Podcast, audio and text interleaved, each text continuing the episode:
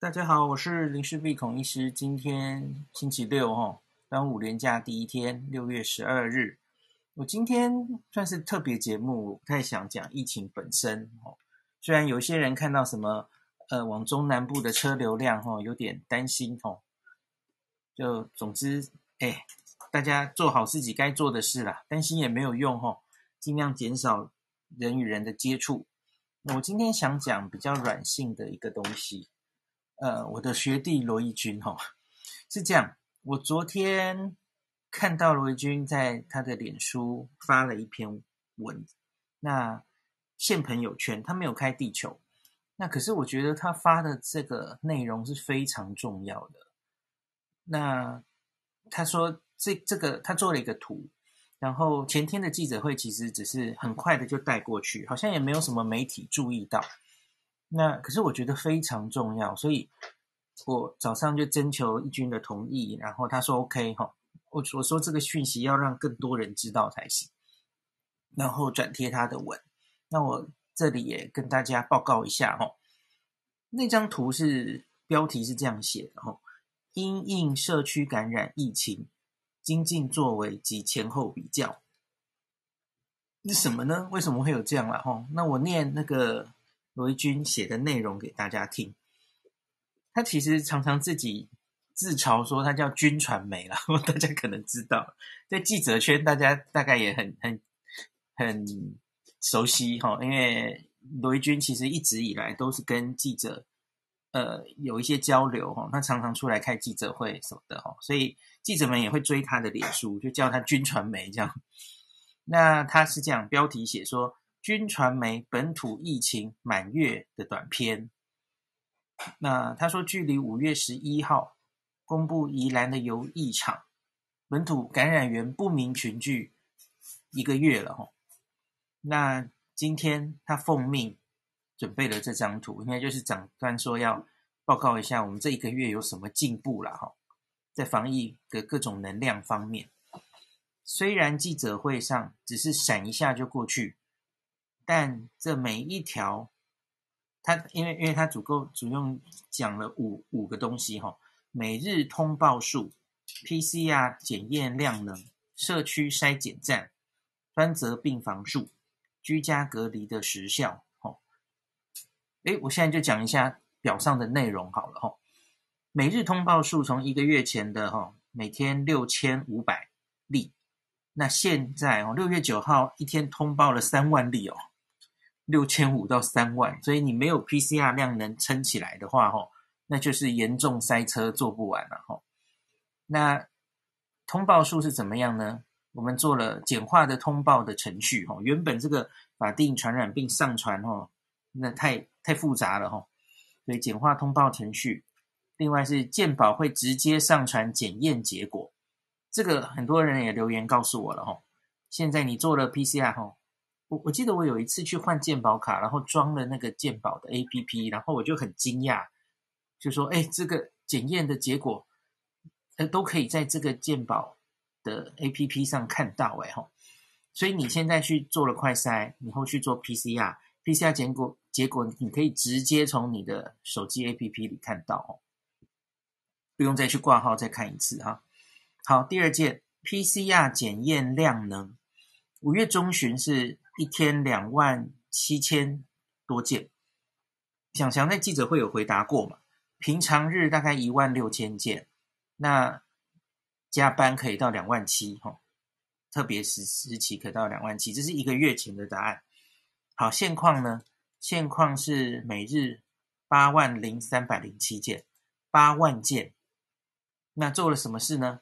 增加了四十家的指指定机构可以一起来做 PCR。那奖励购置高通量的仪器，就是一些自动化的做 PCR 的仪器啦。这个八万我其实蛮满意的诶，因为我们跟大家讲过哈，日本现在那个后老省的网页上有写，他们每天可以全开哈做 PCR 可以做多少？二十万，日本是二十万，日本人口是我们五倍啊。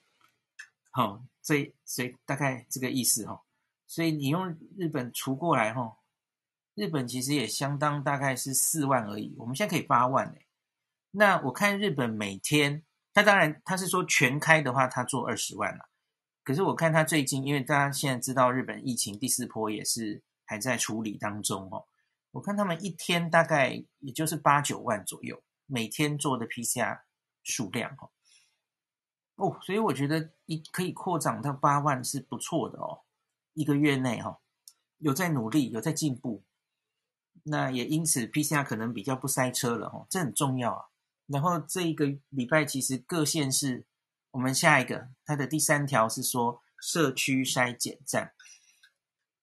五月中其实是台北市先开嘛，万华的三个筛检站，大家应该记得，快筛站了哦，只有三个。那现在六月九号已经到了一百一十一个了哦，就是在全台湾都广设这个快筛站、筛检站。那后面是说，提供各县市热区分析、订定设置和补助的办法。因为大家知道嘛，假如我们是主要用快筛，那你应该要选热区，就是盛行率比较高的地方，这样才不会有太多伪阳性的问题哈。那所以这是这样。那各各地方，像新北市最近就做的很勤嘛，那破及全台湾，甚至这个礼拜的。那个记者会上，阿中都说现在就是要尽量筛检嘛，吼，像已经在提倡说公司也要内部可以筛嘛，吼，企业啦，吼，我觉得这都是对的方向，吼，尽量这个时候已经不是去年了嘛，去年你国内疫情盛行率不高的时候，见普筛色变，吼，一言不合就提普筛，没有那个已经过去了。你进了社区之后，你当然就是要把筛检量弄起来哦，筛的越多，把无症状感染抓的越出来，哦，你才能把这些东西都压下去。世界各国这一年来证明就是这样做的。韩国一开始就是把整个 PCR 能量提提出来，所以这是典范了哈，一定要把 PCR 量能提起来哈，这没得说的。那我觉得很好哈。这样这样不错，八万我还蛮满意的。那我今天把这个数字抛进那个哦感染科的群组，感染科老师马上指出一个重点哦。好，你你可以做到八万很好。那请问你每天做多少？对，每天做多少一均？告诉我们列出来，清清楚楚的哦。然后算出 PCR 阳性率。我我觉得我们要这个数字哦。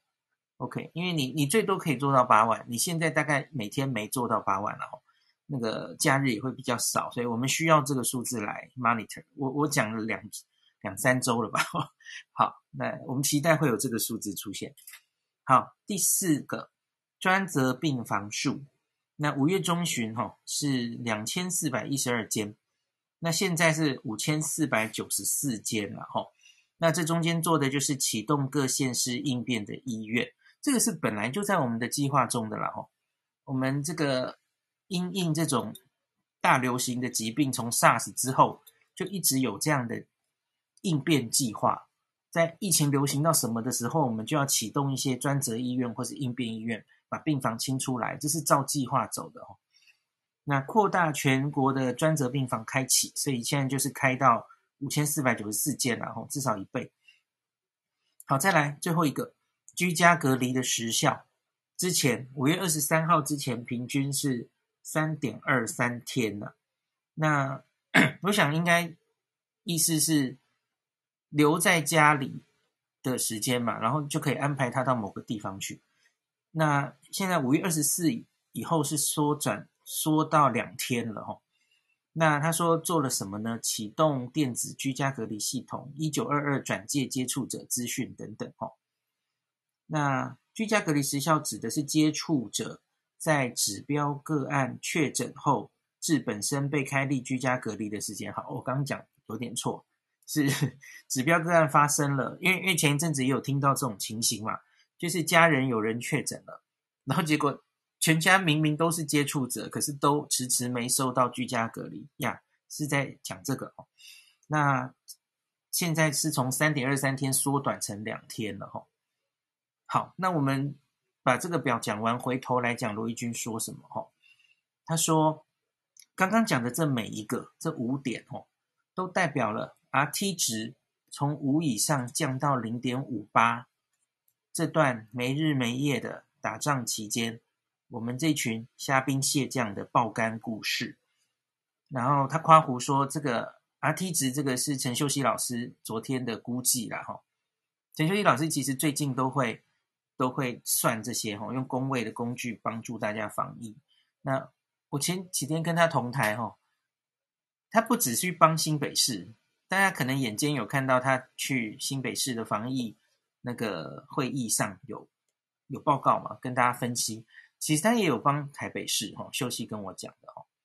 我其实觉得还蛮，就是应该要这样子啊！吼，大家记不记得去年中吼，秀熙一度被视为是 逆时钟，然后每每周开记者会，然后跟中央有点不同的意见等等的。后来一直到什么彰化的那个吼，全彰化的那那个也其实也不叫普筛了吼，反正就是测血清抗体，那个时候就秀熙啊，然后就被黑吼。然后后来他就沉寂了一阵子。那可是我觉得像这种时候，真的是需要公卫专家帮忙的时候哈。我觉得看到秀熙出现在新北市的那个记者会上，让我安心很多。嗯，OK，好。那他说，那你看罗一军自自称自己是虾兵蟹将，呵呵，我也虾兵蟹将。你就算是蟹，你应该是坚人蟹吧？我觉得应该是超级梦幻的蟹种这样子哦。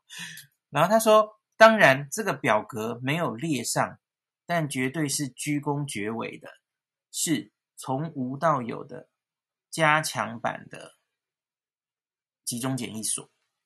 就就是意思就是，我们那个一旦确诊之后，加强版意思就是有。”医护人员会在那里嘛，吼，然后会发血氧机等等的，吼。那他说，让那个时候排山倒海而来的双北轻症的个案有地方可以安置，那不是留在家里啊，吼。那最后罗一军写说，疫情未了，疫苗待注射，战士没有流泪的特权，因为眼睛湿了就看不清前方的路了。最后还是深深一鞠躬，感谢所有人配合防疫。希望有一天回首来时路，也无风雨也无晴。这是苏轼的《定》哎，《定风波》是吗？没错嘛，老师老师我没讲错。好，没错。好，所以罗毅军就大概写了这样一篇，然后那我觉得蛮感动的。我我就写说，本土疫情以来啊，吼。很多人在说我们这个好像没有超前部署，明明准备了一年什么的啦吼。我我我觉得我们也许一开始真的被这个篮球赛常常被说是被打了个一立足未稳啊，但我觉得我们还没有一败涂地。我相信我们会站稳脚步的吼。比方说今天早上其实呃指挥中心开了第二场的重症研讨会哦，线上的，明天早上还有第三场哦。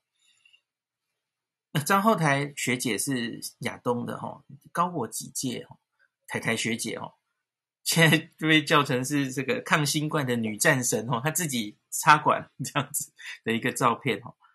对，我觉得看到重症科医师在那边研讨哈，我觉得全台湾的照顾重症新冠的这些医师们都在迅速累积他们的经验。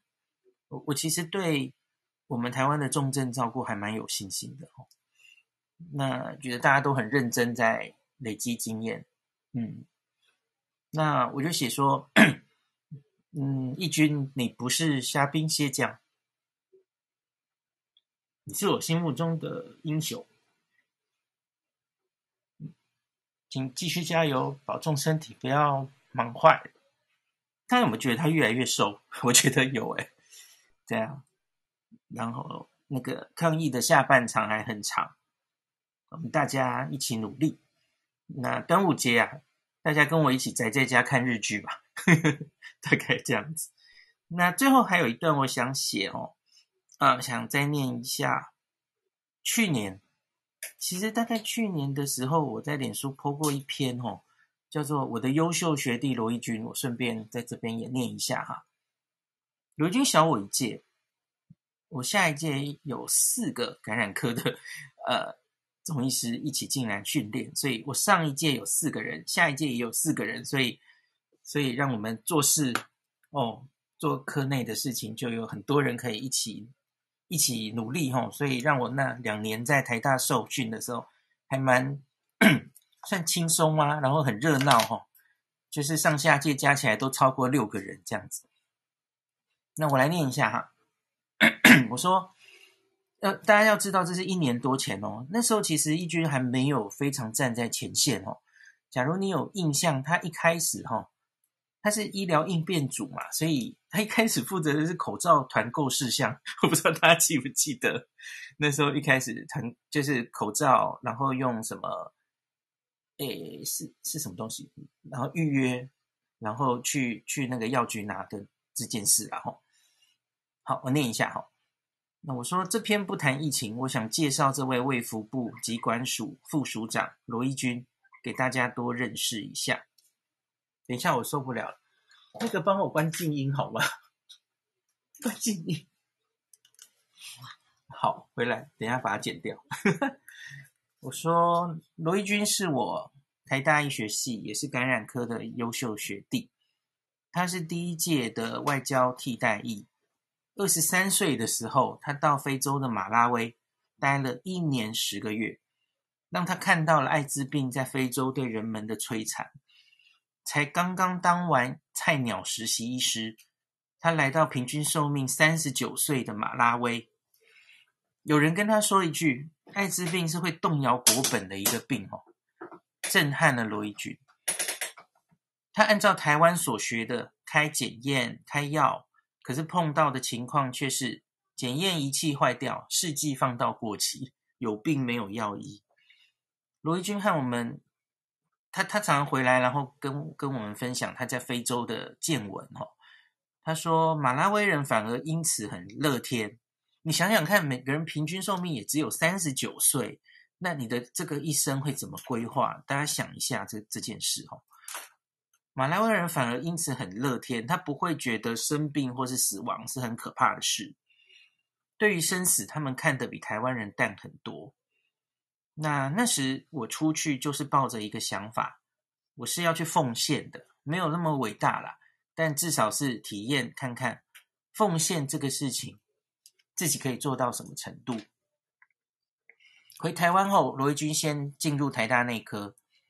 住院医师的第四年，他选择了当时台湾逐渐受到重视的感染科，因为因为那个时候大概就是 SARS 刚刚结束不久嘛，吼。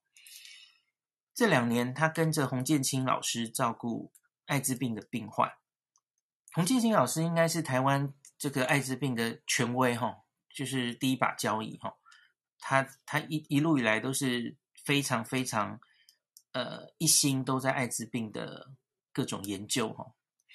那尽心尽力，那罗一钧也做了许多研究。他原本打算日后还是要回到非洲行医的。他曾经告诉他马拉威的朋友：“你们等我，等我完成训练，我就回来。”不料，二零零七年，台湾跟马拉威断交，断了他重返马拉威之路。台大感染科受训结束，他在二零零八年。进了疾管署，那当时叫做疾管局啊，担任第一届的防疫医师。那他被推荐到美国 CDC 接受防疫情报官的训练两年，我记得应该是在亚特兰大的 CDC 总部。然后那个时候我就常看到他在脸书上，因为很闲嘛，通常多半的时间很闲，然后很无聊，然后所以他那时候还蛮发。会偶尔发一下文，然后写写部落格。哈，第一年他并不好过，远离他最爱的艾滋病的领域，他只好将心思放在比根部落格“心之谷”的上面。大家现在去 Google“ 心之谷”哦，你就会看到罗伊军的部落格。在那个部落格，他写了写了许多 HIV 艾滋病感染的卫教，亲切的回答患者的问题。后来，他还将内容集结整理出书。在这几年，我们感染科有非常多优秀的学弟妹都到了疾管署当防疫医师。罗医师可以说是其中表现非常好的一位，因此他现在才变成长官了，他变成副署长。那在疾管署中，其实有很多像罗一军这样的防疫医师，有过临床的经验，又有被有计划的栽培，我认为是非常好的。这让我们国家防疫的种种措施，几乎完全不会有外行领导内行的问题。那罗一钧脸书上常常可以看到他忙得没日没夜啊。那很有名的事迹，应该就是大家应该也耳熟能详了哈。就是他是去年应该是过年前，他是逛 PTT，然后发现了那个武汉好像有 SARS 的这个讯息，所以 我们很快就展开应变嘛。这这件事常常被大家拿出来来讲。那他这这次更是从农历过年开始就忙翻了哦。那罗一钧当当时开玩笑说，他没有想到最近会开始负责团购口罩哦。那对我就说，学弟辛苦了，台湾有你们真好。那我们后面还有硬仗要打，加油！好，大概就这样。所以我我觉得我也常常偷偷问罗一钧，然后 有一些事情怎么样怎么样了哈，也常常给他一些建议。好，大概就这样跟大家讲一下。我最后讲一下事情好了，我我觉得，嗯、因为国内疫情哈。的问题，然后大家有点忧心忡忡。呃，我觉得累积了有一些对指挥中心的不信任。呃，那可是我我一直是这样看的啦，哈。我之前也讲过了，可是我我觉得借这个机会我再讲一次好了，哈。嗯，我其实从来相信的不是陈时中这个人，不是盲信他，哈。有人说怎么你你都在帮指挥中心讲话，或是怎么样了哈？那可是我觉得我相信的从来都不是政治人物，我我相信的是在那个记者会上面，你们现在在在那边嘲笑说武汉肺炎五五个汉子在那边讲废话哦，可是至少其中的两个汉是我非常尊重的老师跟学弟，嗯。就是我，我非常相信张上淳老师跟罗一钧哈，他们就是基于专业，其实跟我一样，我觉得我跟他们都一样，这跟什么政府、什么政党一点关系都没有。不管是谁执政，我们一定都是尽心尽力哦，该说什么就做什么，说什么。罗一钧其实应该算是技术官僚吧？诶，可以这样讲吗？反正他就是做他该做的事哦那所以，我相信的是，这群没日没夜在工作的这些人，这些防疫医师，当然还有很多基层的人员。然后，我相信的是张尚淳老师后面的那个整个，诶，那叫什么来？专家咨询委员会，齁，我相信那些人的集体智慧。那。比较重要的政策，我相信都是经过他们的。虽然这一年以来，我可能会对他们的政策也不是每一个都认同。哈，你假如是说学术上的，嗯嗯，当然当然，我可能会有我自己的意见，对。可是我觉得那是他们集体做出来的，那我就尊重而且理解。哈，他们每个人大概都一定比我厉害。哈。我我真的那么厉害，我就在那个专家委员会里啦，所以我相信他们哦。我知道那些都是什么样的老师在那里面，都是感染科哈呃病毒学的老师哈，公卫的老师，佼佼者，全台湾最会防疫的人，经历过 SARS 的人都在那个委员会里，所以我相信他们集体的智慧。对，我我不是相信某个政治人物或怎么样哈。好，所以。今天其实记者会上还有一个插曲，最后讲一点了哈。我很高兴张批讲了混打的事情，诶，我不知道大家有没有就是注意到。呃，虽然说现在是规定，理论上还是规定说打第二，就是打什么疫苗就打什么疫苗。那可是今天有一个是说打第一剂 AZ，比方说严重过敏有什么副作用的话，那可以打第二剂。那有一个记者就问说：“哎哎，怎么怎么这样是建议可以混打的意思吗？混打的效果怎么样？会不会副作用比较多？”哇，今天张批回了一大一大段呢。嗯，其实就是在讲我跟我最近都跟大家分析的嘛。目前混打的呃已经累积三篇了，张批都讲出来耶。英国、西班牙跟德国嘛，吼，那是 AZ 混辉瑞，效果甚至比 AZ 打 AZ 好，吼。对，所以我觉得这样很棒，吼。就是我前几天有跟李炳英老师当面，不是当面啦，吼，这有话好说，我直接建议说混打是不是可以考虑，吼。我觉得老师们都有都注意到这件事，而且都在讨论，他们都不是吃素的啦。对对对，所以我觉得大家不要。太没有信心哈，有某部分我是非常有信心的哈。那大家，我不是让你盲目的相信指挥中心啊，可是我我希望你知道，有一群人是在没日没夜的努力哈。当然有做不好的地方，可能也值得批评哈。那可是我相信我们在往好的方向前进哈。那今天比较轻松，就先录到这吧，就不要讲太沉重的事情。